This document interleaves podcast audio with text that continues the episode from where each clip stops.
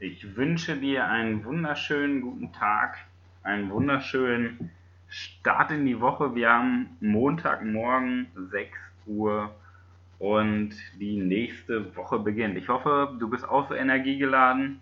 Wenn nicht, wird es Zeit. Ähm, ich heiße dich herzlich willkommen zum Marker Communication Podcast 2019. Mein Name ist Manuel Weber und heute sprechen wir über das Thema Gesundheit. Dein Kopf entscheidet. Ja? Wenn du gesund werden willst, dann solltest du als erstes deinen Kopf trainieren und deinen Kopf bearbeiten. Das ist die These für die heutige Podcast-Folge. Die kann gerne kontrovers diskutiert werden. Ihr könnt mir gerne Feedback dazu senden, wenn ihr das anders seht. Aber im Endeffekt, Gesundheit, dein Kopf entscheidet, ist erstmal die Aussage. Ja, jetzt könntest du denken, ja, spinnt der, hat er einen am Helm, was hat das mit dem Kopf zu tun, Gesundheit, das ist doch körperlich, innere, äußere Gesundheit, Organe, Herz, Muskeln, ähm, Gelenke und so weiter.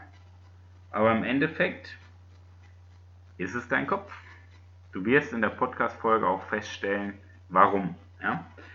Wie du sicherlich verfolgst, spreche ich jede Woche in den Podcast-Folgen oder über Facebook, über den Kanal, über meine Homepage und auch in meinen Coaching-Einzelgesprächen über ein ganz zentrales Thema. Ein ganz zentrales Thema, welches all deine Probleme löst. Wirklich.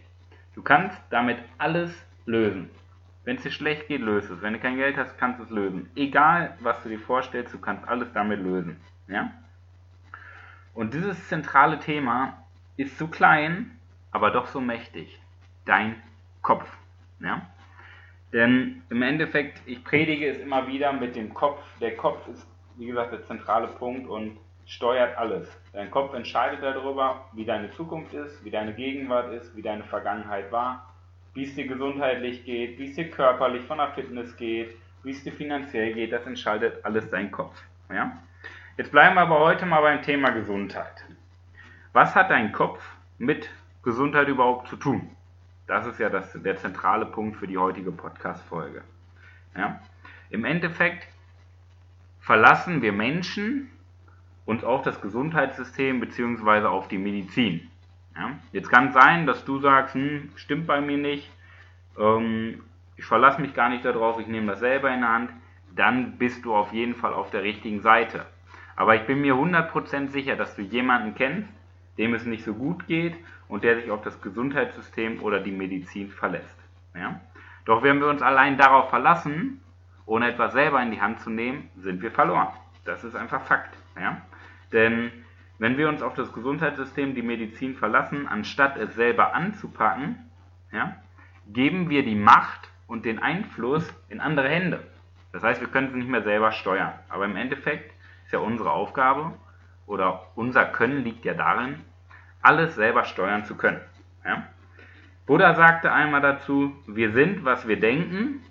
Alles, was wir sind, entsteht aus unseren Gedanken. Mit unseren Gedanken formen wir die Welt. Und so ist es. Es entspringt eine Idee, aus der Idee wird ein Gedanke, aus der Gedanke wird eine Handlung und daraus formst du deine Welt. So sieht es aus. Wir sind selbst für alles verantwortlich. Ja? Gesundheit entsteht immer mit der Entscheidung, gesund werden zu wollen. Das ist auch wieder eine steile These, aber im Endeffekt steckt da viel Wahrheit hinter. Denn wenn du gesund werden willst, gibt es in Deutschland mehr als viele Möglichkeiten, gesund zu werden. Sei es jetzt mit dem Medizinsystem, sei es mit Fitnesstraining, sei es mit Ernährung, sei es mit Vitalstoffen. Du hast zig verschiedene Möglichkeiten, gesund zu werden. Die Frage ist, willst du gesund werden? Wollen das alle Menschen? Denn es gibt auch viele, die gerne krank sind. Ja? Denn für viele ist es egal, ob Gesundheit mit der Entscheidung entsteht, gesund zu werden. Die wollen gar nicht gesund werden. Denn das Gute am Kranksein oder an einer Krankheit ist letztendlich, du bekommst Mitleid. Plötzlich hören die Menschen zu. Und das ist ein ganz trauriges Thema leider, aber das begegnet mir immer wieder in der Praxis im äh, Gesundheitsstudio VitaFit oder in meinen Coaching-Gesprächen bezüglich innere Gesundheit.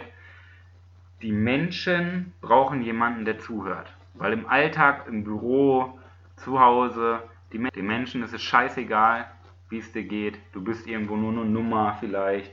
Und deswegen ist es ganz wichtig, dass dir einer zuhört. Und da nimmt man das natürlich gerne in Kauf. Vielleicht aus dem Kindheitsalter, wenn du in der Grundschule warst, brichst dir den Arm, hast so einen coolen Gips, wo alle drauf unterschreiben, ah, ja, was ist passiert, wie geht's dir, tut es weh, darf ich bei dir auf dem Gips unterschreiben? Und das ist tief in uns verankert, dieses, ja, Unterstützen von anderen.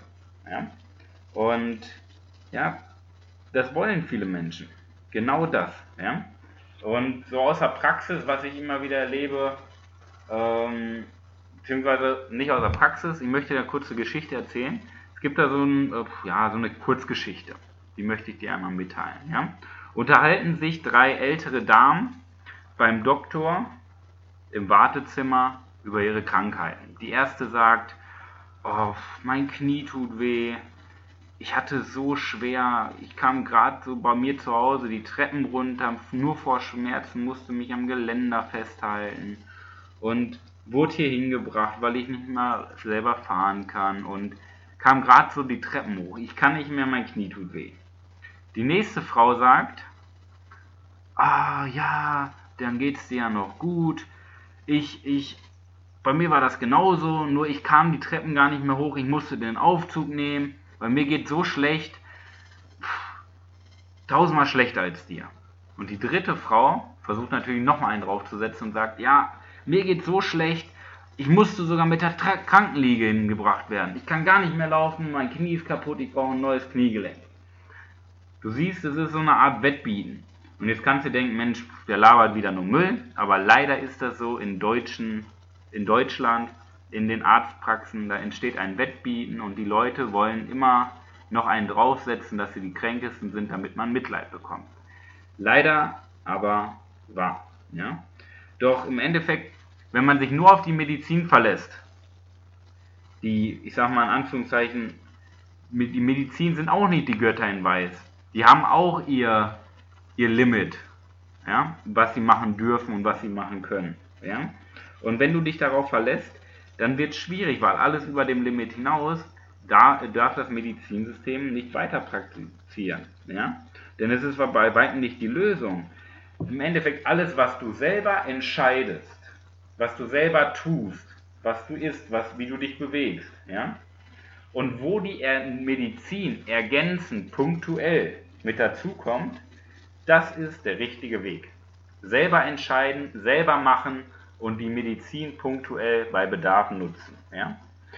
Ähm, das heißt, wenn es dir schlau geht, äh, schlecht geht, einer meiner Lieblingssprüche überhaupt von Neil Patrick Harris, äh, hat die äh, Figur Barney Stinson in How I Met Your Mother gespielt, der sagte ganz trocken, wann immer ich traurig bin, höre ich auf, traurig zu sein und bin stattdessen einfach nur toll.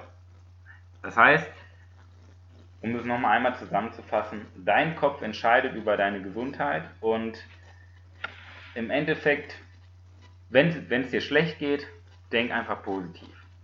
Ja? Fühl dich nicht mehr schlecht. Es klingt so einfach, aber so banal. Aber wenn du das mal einfach versuchst, geht es dir sicherlich besser. Ja? Doch warum spielt der jetzt so eine große Rolle? Ja?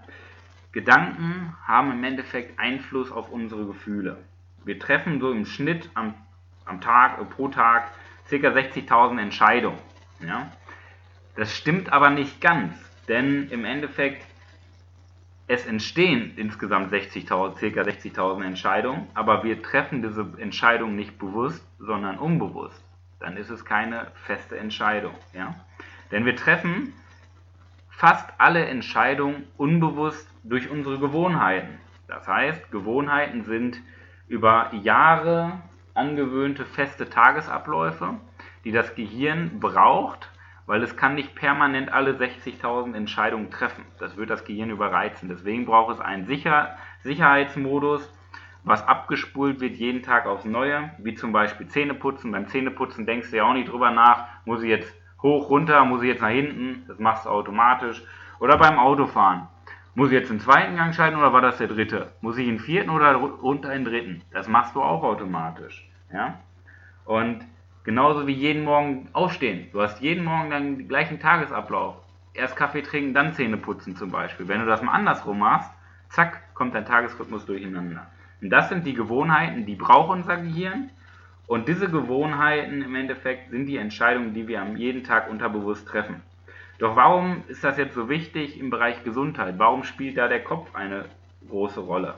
Es gibt da so einen schönen Spruch aus der Naturheilkunde und zwar, um geheilt zu werden, müssen wir schließlich auch auf die schönen Dinge verzichten, in Anführungszeichen die schönen Dinge, die uns krank gemacht haben. Das heißt, wenn wir geheilt werden wollen, wenn wir gesund sein wollen, müssen wir auf die Dinge eben verzichten, die uns krank machen. Wenn deine Leber kaputt ist wegen Alkohol, dann musst du auf Alkohol verzichten. Wenn deine Lunge kaputt ist, weil du rauchst, musst du auf Rauchen verzichten. Wenn du Leistungssport machst und dein Knie kaputt gemacht hast, dann musst du halt irgendwann mit dem Leistungssport aufhören. Das sind halt solche Dinge, die letztendlich durch die Gewohnheiten uns krank gemacht haben. Ja? Das heißt, wenn man es einfach beschreibt, Gewohnheiten ändern. Doch das ist ein ganz schwieriger Bereich. Ich sehe das, wie gesagt, immer wieder im Studio, wenn Menschen sich dazu aktiv entschließen, was für die Gesundheit zu tun und Fitnesstraining zu betreiben. Die fangen gut an, sind motiviert und irgendwann geht es denen besser und plötzlich hören sie auf. Ja? Denn es, es rührt daher nicht, weil sie keinen Bock mehr haben, sondern weil es noch nicht Gewohnheit geworden ist. Denn wenn Fitnesstraining zum Beispiel Gewohnheit ist, ein Hobby, wie jeden Morgen zur Arbeit fahren oder Zähne putzen oder aufstehen, was man automatisch macht, dann denkst du nicht mehr darüber nach, boah, muss ich jetzt oder muss ich nicht? Du machst es einfach. Du isst mal einen Salat anstatt einen Schokoriegel. Du fährst zum Fitnesstraining. Du gehst eine Runde nochmal spazieren, anstatt auf dem Sofa die Tüte Chips zu essen. Du nimmst Magnesium anstatt irgendwie dieses äh, Schnitzel mit Pommes. Okay? So sieht es aus. Das sind die Gewohnheiten. Und um die Gewohnheiten zu verändern, sagt man in der Regel, braucht man länger als 10 Wochen. Das heißt, wenn du etwas länger als 10 Wochen in einem permanent durchführst, kannst du dir sicher sein, dass es irgendwo schon in deinem Unterbewusstsein verankert ist. Das ist aber nur der eine Bereich, die Gewohnheiten. Der zweite Bereich, und der ist nochmal ein bisschen wichtiger, ist dein Denken. Denkst du negativ, denkst du positiv, denn das hat eine ganz starke Auswirkung auf deine Gesundheit. Ja? Was passiert denn in deiner Biochemie, wenn du negativ denkst? Mal ein Beispiel, wenn du sagst, hm, immer die anderen, mir geht scheiße, die anderen sind schuld, ähm, warum passiert mir, der, mir immer das? Im Endeffekt passiert dir das durch deine Gewohnheiten und wenn du negativ denkst, das heißt Denken und deine Erwartungen negativ sind, arbeitet dein Schmerzzentrum. Das heißt, Schmerzzentrum in dem Fall, es gibt da keinen zentralen Punkt, sondern das Schmerzzentrum ist im Endeffekt das Zusammenwirken von, im Gehirn von Thalamus, Zwischenhirn und Großhirnrinde. Und die produzieren im Endeffekt Stresshormone. Das heißt, wenn du negativ denkst, werden Stresshormone produziert und diese werden ausgeschüttet. Das heißt, die Stresshormone werden ausgeschüttet, zu, zusätzlich wird Cortisol ausgeschüttet und Adrenalin. Jetzt passiert folgendes, das klingt erstmal nicht so schlimm, diese Fachwörter, falls du sie nicht kennst. Diese Stresshormone, das Cortison und Adrenalin, verursacht Ängste. Das heißt, diese Hormone verursachen Ängste. Ja? Diese Hormone verursachen negative Reaktionen des Körpers. Diese ähm, negativen Gedanken verändern deinen Säurebasenhaushalt in ein saures Milieu über, über einen langen Zeitraum und diese Gedanken und diese Erwartungen können sogar Schmerzen auslösen. Und wenn du das mal siehst, ist das ein Teufelskreis. Das heißt, du hast Schmerzen, denkst wieder negativ. Was passiert? Schüttest Stresshormone aus, Cortison, Adrenalin. Das verursacht wieder mehr Ängste, Reaktionen des Körpers, Säurebasenhaushalt, Schmerzen und es entsteht ein Teufelskreis. Und da ist es ganz schwer rauszukommen. Da brauchst du schon externen Antrieb, damit du deine Gewohnheiten brichst und nach diesen zehn Wochen ein befreites Leben führen kannst. Jetzt drehen wir es mal um. Was passiert denn, anstatt einen negativen Gedanken oder eine negative Erwartung zu haben, was passiert denn, wenn du einfach mal positiv denkst? Ja? Eine Freundin sagt von mir immer, einfach machen wird schon gut werden. Was hindert dich daran, positiv zu denken? Du musst es einfach mal machen. Was passiert, wenn du positiv denkst, wenn du positive Erwartungen hast?